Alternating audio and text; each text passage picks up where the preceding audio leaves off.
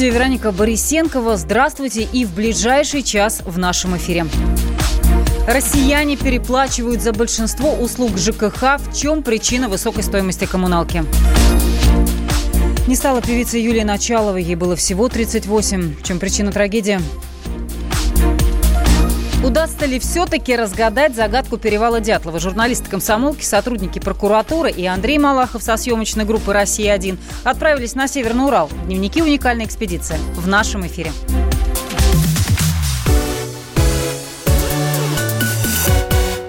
Итак, россияне переплачивают за большинство услуг ЖКХ. В некоторых городах более чем в два раза. Глава Федеральной антимонопольной службы Игорь Артемьев рассказал, что тарифы действительно завышены в большинстве регионов. В чем причина высокой стоимости коммуналки и как решить эту проблему, разбирались мои коллеги. Тарифы на ЖКХ давно стали больной темой для россиян. Всему виной плохая работа управляющих компаний, откровенное мошенничество и высокая стоимость услуг. Причем во многих регионах цена неоправданно разная. Например, по данным ФАС, в двух соседних деревнях стоимость кубометра воды может отличаться в 54 раза. Ведомство сейчас разрабатывает закон о регулировании этих тарифов. В Госдуме уже поддержали идею снижения цен на услуги ЖКХ. Председатель профильного комитета Галина Хованская считает, что необходимо убрать повышающий коэффициенты при отсутствии счетчиков. Наша плата-то, она состоит из двух сомножителей. Сколько мы потребили, то есть норматив и цена. Так что не исключено, что из тех регионов, где тариф заниженный, там завышенный норматив. А результат для населения такой же. Надо начать с того, чтобы убрать повышающие так называемые коэффициенты для тех, кто не установили счетчики. Такая норма есть. И норматив увеличивается в полтора раза. Это абсолютно антиконституционная норма. Но вообще это компетенция субъектов. То есть насколько законно устанавливаются тарифы тарифы и нормативы. И отвечает тут за такое безобразие губернатор. В некоторых регионах уже начали разбираться с проблемой высоких цен на ЖКХ. Так, власти Ульяновской области пошли на эксперимент. Официально запретили энергетикам повышать тарифы. Мало того, с 2020 года тарифы будут еще и снижены. Бизнес-омбудсмен Борис Титов посоветовал брать всем остальным пример с этого региона. Но рады таким новшествам далеко не все. Поставщики коммунальных удобств пугают. Оставшись без миллиардов, они не смогут поддерживать на плаву системы. И тогда все рухнет. Однако эксперты полагают, что деньги есть, а компании пользуются мошенническими схемами, чтобы собрать с народа побольше денег. Как завышают цену на коммунальные услуги, рассказала исполнительный директор Национального центра ЖКХ «Контроль» Светлана Разворотнева. Во многих регионах мы наблюдаем появление посредников. Ну вот часто человек объявляет себя поставщиком теплоэнергии, имея только кусок трубы фактически в наличии. В целом там в ряде регионов были реализованы довольно-таки сомнительные инвестиционные проекты. Ну, например, есть одна большая котельная, которая вполне даже с избытком хватает для отопления данного муниципалитета. Но почему-то строится еще одна. Все инвестиционные затраты также ложатся в тариф. Долги недобросовестных потребителей перевешиваются на добросовестных. Но, наверное, самой такой распространенной схемой являются перетопы. То есть это то тепло, которое идет к нам в дом, которое нам не нужно. И, соответственно, мы за него платим, регулируем температуру тем, что открываем форточки. Специалисты считают, что снизить цены на коммуналку вполне реально. По результатам экспертизы, проведенной в Ульяновской области, из тарифов можно исключить 31% расходов. Депутаты же посчитали, что уменьшить стоимость возможно, если обновить систему ЖКХ. Но на это необходимо от 4 до 6 триллионов рублей. Росстат обозначила регионы э, в нашей стране с самым высоким уровнем смертности в лидерах, ну здесь точнее сказать в антилидерах, Псковская и Тверская области. Если говорить в абсолютных величинах, то в этих двух регионах приходится почти 17 умерших на тысячу населения. Это много. За ними в списке Новгородская область, Ивановская и Владимирская. Почему вымирает Центральная Россия, объясняет экономист Никита Кричевский. Самые высокие показатели смертности в этих двух регионах объясняются общей разрухой в Псковской и Тверской областях. Работы нет, молодежь уезжает, снабжение скудное. Плюс ко всему климатические условия весьма и весьма неблагоприятны. Конечно, в основе столь печального положения лежит некачественная политика предыдущих администраций этих регионов, связанная с тем, что назначенцы ощущали себя временщиками, а, ждущими назначения и возвращения обратно в Москву на более высокий пост. А в этот момент люди, о которых все забыли, жили своей жизнью, что в итоге отразилось как на увеличение потребления алкогольных напитков, возражение наркомании, табакокурения, употребление некачественных продуктов в пищу и как итог к росту смертности среди а, жителей этих областей. Ну, меньше всего умерших э, на Кавказе и на севере. Так, например, в Ингушетии умерли три человека на тысячу населения, в Чечне чуть более четырех, а Кабардино-Балкарии, Якутии, Тюменской области почти восемь. Откуда такая ситуация? Отмечается, что она в первую очередь связана со структурой населения в этих регионах. Ну, то есть, чем больше жителей пожилого возраста, тем выше смертность. И наоборот, чем больше молодежи, тем ниже показатели смертности. Ситуацию анализирует экономист Михаил Делянги. В целом вымирают русские регионы. Это связано с государственной политикой, которая концентрирует ресурсы на других регионах в основном. Если вы посмотрите, в каких регионах минимальный уровень жизни, какие регионы носят застойный характер, вы увидите Северный Кавказ, вы увидите некоторые национальные республики, и вы увидите русские регионы Центральной России. Но в национальных республиках немножко другой уклад жизни, он более, так сказать, родовой, более традиционный, а индустриальные русские регионы, в общем-то, после уничтожения индустрии либеральными реформами и благодаря сегодняшней социально-экономической политике, которая блокирует экономическое развитие, оказались в наиболее катастрофическом положении. При этом Псковская область и э, Тверская область, они высосаны Москвой и Санкт-Петербургом. Люди маломальски взрослого возраста оттуда уехали на заработки. Это был экономист Михаил Делягин.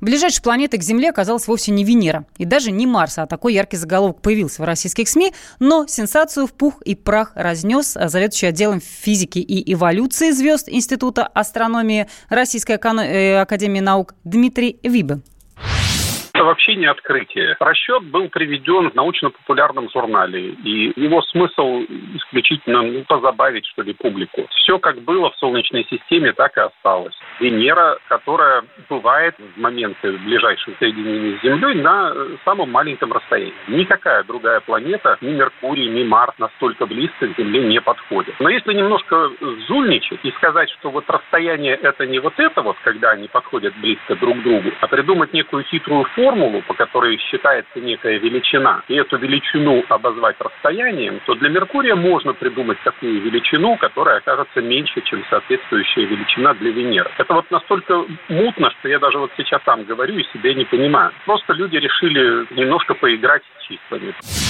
Это был Дмитрий Виб, заведующий отделом физики и эволюции звезд Института астрономии РАН.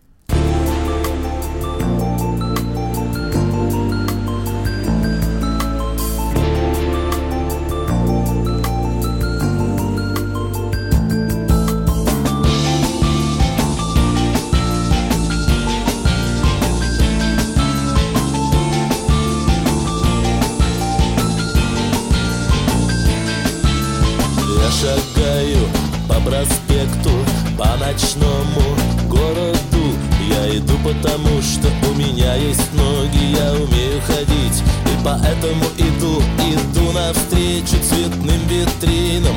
Мимо пролетают дорогие лимузины В них женщины проносятся с горящими глазами Холодными сердцами, золотыми волосами. Город-сказка, город-мечта Попадая в его сети, пропадаешь навсегда. Глотая его воздух, простуды сквозняков Запахом бензина и дорогих духов Звезд на небе мало, но это не беда. Здесь почти что в каждом доме есть своя и не одна. Электричество, газ, телефон, водопровод Коммунальный рай без хлопот и забот. Город сказка, город мечта. Попадая в его сети, пропадаешь навсегда. Глотая воздух, простуды сквозняков С запахом бензина и дорогих духов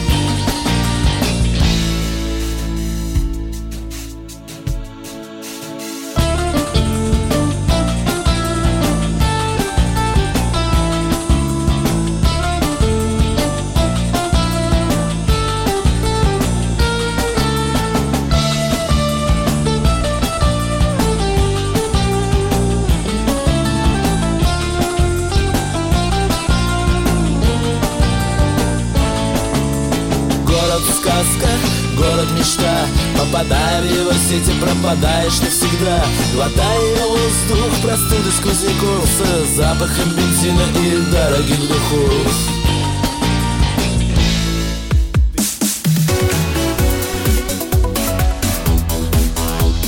Темы дня.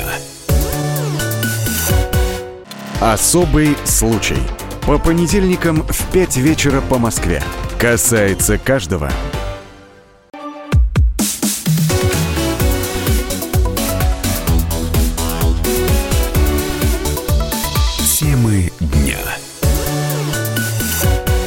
В студии Вероника Борисенкова. Всем здравствуйте. Россиянам с диабетом отказали в лекарствах и посоветовали худеть. В Госдуме посчитали, что снижение веса поможет в борьбе с болезнью и никакие препараты тогда не нужны. Но вот так ли это на самом деле, разбиралась Валерия Лысенко. В Госдуме обсуждали, как лечить диабет и какой должна быть роль государства. Один из депутатов заявил, что болезнь это лечится похудением. Якобы можно снизить вес и избавиться от диабета. По словам Николая Герасименко, лекарства здесь играют второстепенную роль и нужно следить за собой. Самое главное, лечение сахарного диабета не столько инсулин или другие препараты, а самое главное, снизить до нормы вес. Я знаю несколько депутатов нашей Государственной Думы, которые имели сахарный диабет и сидели на инсулине, похудели на 40 килограмм, на 30 килограмм и перестали вообще пользоваться инсулином и другими препаратами. Поэтому, кто не хочет болеть сахарным диабетом, нужно заниматься собой. Такое заявление вызвало бурю возмущений в социальных сетях. Пользователи считают, что так может выражаться только абсолютно некомпетентный человек.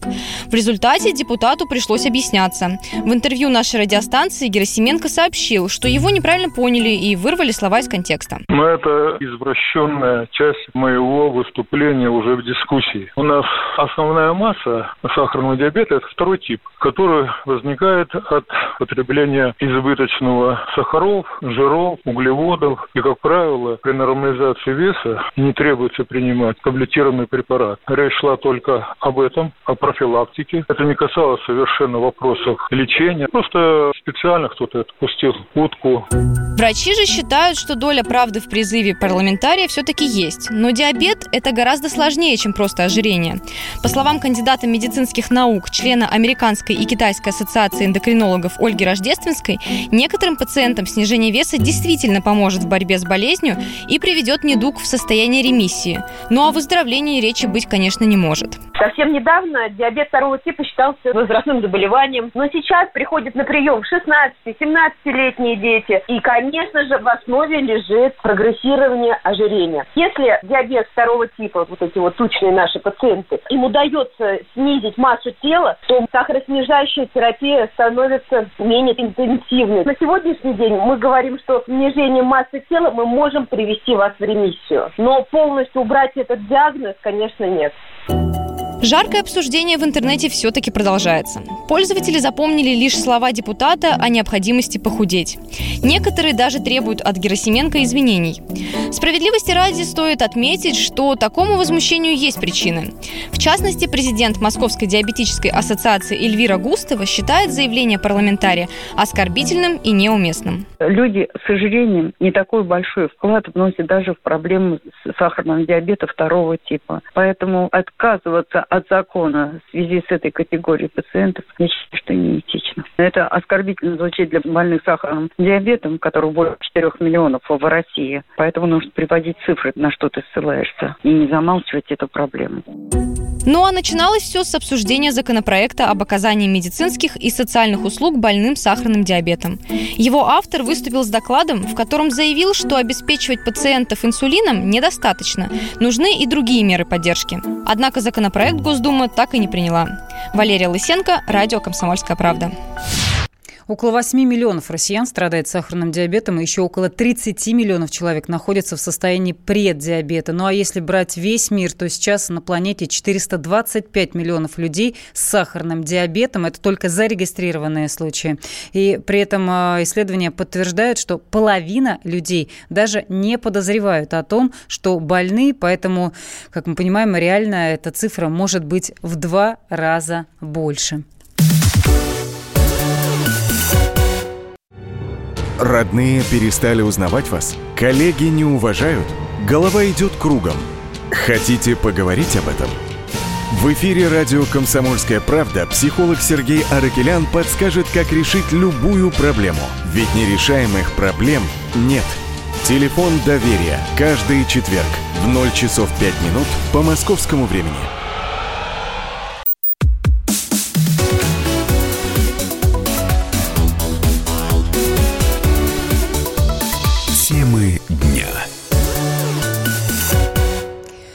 Крым отмечает пятую годовщину воссоединения с Россией. Тогда в марте 14-го в Крыму прошел референдум. А тогда только готовились к его воссоединению с Россией. Наши корреспонденты были на полуострове. Своими впечатлениями, в частности, о том, как крымские татары отнес, относились, относились к происходившему, поделился наш специальный корреспондент Дмитрий Стешин. Он как раз в эти дни побывал в Крыму. Мы мотались по полуострову, общались, там нас интересовала татарская диаспора. Единственный, кто как-то сомневался, колебался, это татарская диаспора. Мы были ночью на их ночных бдениях возле татарского телеканала, они там стояли, жгли костры с палками, достаточно нервно реагировали на российских журналистов. Но, в принципе, как показали до последующие события, большинство татар вообще не понимали, зачем их Крым нужен Украине. И, в принципе, совсем согласились. Мы заехали в главную мечеть на тот момент полуострова Бахчисарай. Тоже там была интересная встрече нам хотелось поговорить с имамом. Ну, к вышел человек с револьвером, возможно, травматическим на поясе в форме охранника. Сказал, что имама нет. Да даже если бы... Я говорю, ну, мы подождем. Да, да даже если бы и был, у вас не получится с ним поговорить. Я говорю, почему? А он не знает русского языка, он из Турции. Отлично. Но у Турции всегда были свои виды на этот полуостров. Она работала через мечети. И э, Украина особо не напрягалась, что на полуострове создавались одна за другой ваххабитские джиматы и ячейки Хизбут Тахрир. Ну, вот сейчас все это разгребли за последние пять лет. Вот. А потом был день э, референдума. За несколько часов до начала референдума нам очень нужен был представитель татарской диаспоры, желательно ветеран Великой Отечественной, который воевал, чтобы он нам рассказал вообще свое мнение, рад он, не рад. Мы вышли на сына одного такого ветерана, живущего в Ялте. И сын страшно не хотел ни с нами разговаривать, ни чтобы мы к его отцу приезжали на следующий день. И я вдруг меня вот как вот прорубило такое озарение было. Я говорю, вы понимаете, мы живем на сломе исторических эпох. И сейчас, в эти дни, любое свидетельство современников останется в веках. Какая пауза повисла, и этот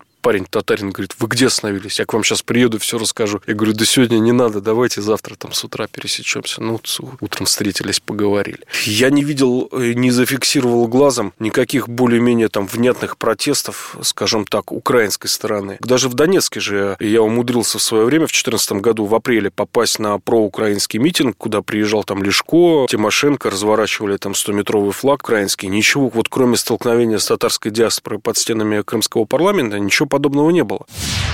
У нас на сайте КП есть большой материал «Как Крым стал неподтопляемым авианосцем России». Специальный корреспондент «Комсомольской правды» Александр Коц, он только что вернулся с полуострова, убедившись в том, что спустя пять лет Крым стал неприступным. Крым я прилетел сразу после Майдана. По выходу из аэропорта я понял, что те вежливые люди, о которых уже пошли слухи, что это, ну, по сути, российские военные. То есть мне, как человеку, который э, много работал с Министерством обороны, часто бывал в российских воинских частях, сразу все стало понятно, и для меня было сразу такое осознание, что я участвую в каком-то историческом событии, масштаб которого я вот сейчас на этот момент оценить не могу, но это что-то такое очень крутое. Люди на улицах э, еще не верили в то, что это пришла Россия. То есть мы а, приехали сразу к зданию Госсовета, где накануне а, прошли стычки с меджлисовцами, крымскими татарами. Их там уже не было, потому что они, видимо, уже почувствовали, что повторно вот такую потасовку затеять уже не удастся. Уже над зданием Госсовета висел российский флаг, уже его охраняли какие-то странные люди в форме с автоматами, уже по дорогам Крыма ездили колонны невидимые до этого момента техники, техники типа «Тигров», да, их в России на тот момент еще не так много было, но вот они появились на улицах Крыма, при этом на многих даже не были сняты номера, по которым, в принципе, можно было понять, из какого военного округа приехали те или иные бойцы. Но при этом обращал на себя внимание, что были вооруженные люди и не армейского типа. Я только позже узнал, что это были и местная самооборона, которая разжилась оружием благодаря усилиям ветеранов из боевого братства. Их туда приехало порядка 100 человек, причем 40 человек из Мариуполя, и вот э, первый захват воинской части, это была Балаклава, пограничная бригада, где как раз и самооборонцы разжились оружием. Ну вот больше всего, конечно, впечатляла российская армия, потому что, э, ну, к тому моменту у нас мало было поводов для гордости, э, и в сознании среднестатистического россиянина, что бы такое была армия? Это зачуханный дембелями боец, это старая форма, это ржавая техника и так далее, и так далее. А тут мы видели рождение новой российской армии, современно экипированный спецназ, который четко действовал, каждый был на своем месте, каждый знал, что делает. Ну а в нашем эфире специальный проект «Радио Комсомольская правда. Крым наш». Полная и правдивая история мирного возвращения полуострова. Одна из главных тем недели из разряда «хоть стой, хоть падай» сообщение о том, что якобы Максим Галкин заказал убийство Филиппа Киркорова. Подробнее о том, как появилась такая убийственная новость в нашем сюжете. Максим Галкин заказал убийство Филиппа Киркорова, приревновав поп-короля Кали Пугачевой. Не новость, но просто песня. Будь со мной мастером, будь со мной гангстером, я буду девочкой или не будь со мной. И ладно бы эту историю придумали желтые журналисты. Нет, такой байкой порадовал следователей особо опасный террорист. В Махачкале шайка боевиков решила устроить теракт во время выступления Филиппа Бедросовича. Артист ни о чем не подозревал. А я и не знал, счастью, у бандитов ничего не получилось. На входе в зал оказалось так много полицейских, что террористы не смогли пронести самодельную бомбу. Всех троих негодяев задержали. Двое добросовестно признались в готовящемся теракте. А вот третий решил отличиться. Фантазер заявил. Максим Галкин заказчик, кто же еще в Москве на улице подошел ко мне и спросил, убьешь Киркорова? Миллион заплачу. А потом дал телефон для обратной связи. Мол, как грохнешь Филиппа, наберешь. Это анекдот. Ну, очень длинный такой. Дальше маразм крепчал. Адвокат Исрафаил Гададов бред своего подзащитного подкрепил ходатайством о вызове на допрос Максима Галкина, Филиппа Киркорова и самой Примадонны Аллы Пугачевой, а также о необходимости очных ставок звезд эстрады со своим клиентом. Мой подзащитный ранее не говорил, а потом рассказал, что Киркорова ему заказали. Была встреча у него с Галкиным. Несколько раз отказывали в возбуждении дела по статье «Теракт», принимали нашу позицию. Но все равно в итоге повесили это на него. А ведь потерпевший фактически Филипп Киркоров, но его даже не вызвали ни разу. Я считаю, что следствие обязано проверить версию моего подзащитного, вызвать и опросить важных для дела свидетелей, и Аллу Борисовну, и Максима Галкина. По мнению силовиков, тактика защиты хоть и шибко экзотична, но понятно. За заказное убийство Казуева светит меньше, чем за терроризм в составе банды. За первое 15 лет тюрьмы, а вот за второе уже 20. В Следственном комитете решили, что показания террориста не имеют ничего общего с правдой. Силовики стряхнули с ушей лапшу и отправили дело на дальнейшее рассмотрение. Но Максим Галкин все равно предпочел высказаться.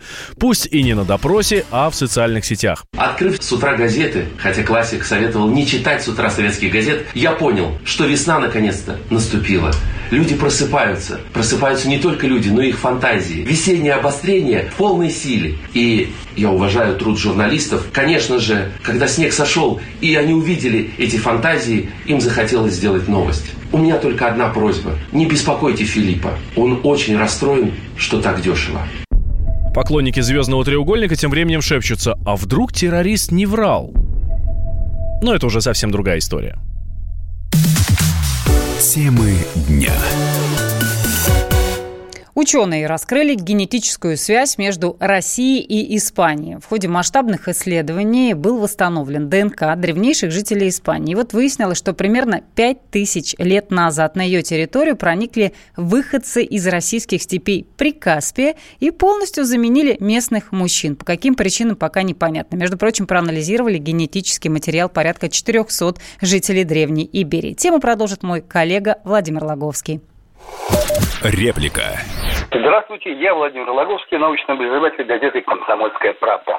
Как причудливо тасуется колода. Кажется, это говорил Воланд из романа Булгакова. Но насколько бы он удивился сейчас, если бы узнал, ну, о таком сенсационном открытии, которое сделали так называемые палеогенетики из Института эволюционной биологии в Барселоне. Они проанализировали ДНК, которые извлекли из останков жителей Пиренейского полуострова, ну, в общем, Испании, считайте, которые обитали в этих местах ну, они как-то углубились примерно на 8 тысяч лет назад. И с удивлением обнаружили, что примерно четыре с половиной тысячи лет назад ДНК коренных жителей вот этого самого Пиренейского полуострова, считай, испанцев, было заменено на ДНК неких мигрантов практически полностью. То есть уже женская вот составляющая осталась, а мужская практически вся была куда-то выметена, и вместо нее затесалась ДНК вот этих самых мигрантов. И как выяснилось, мигранты пришли из степей Прикаспия, считается территорией нынешней России. Средства массовой информации, конечно, дружно восхитились этой новостью, ну как-то так в заголовках пишут, что ДНК испанцев полно русской ДНК, то есть на самом деле испанцы это вообще русский. На самом деле, конечно, ученые такого не говорили. Но кто жил тогда в это время,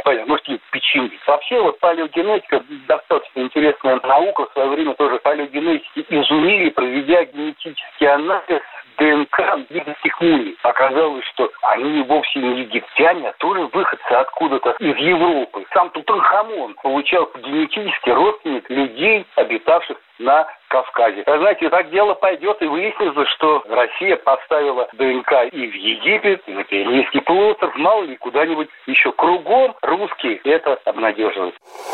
Реплика.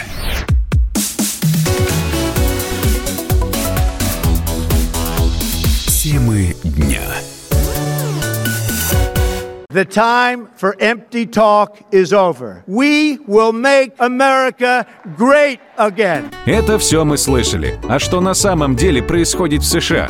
Реальные новости, курьезы и события, которые нигде, кроме Штатов, случиться не могут. Как они там за океаном вообще живут? Разбираемся в программе «Не валяй дурака Америка» с Марией Берг и Александром Малькевичем. Слушайте и звоните по понедельникам с 12 часов по московскому времени.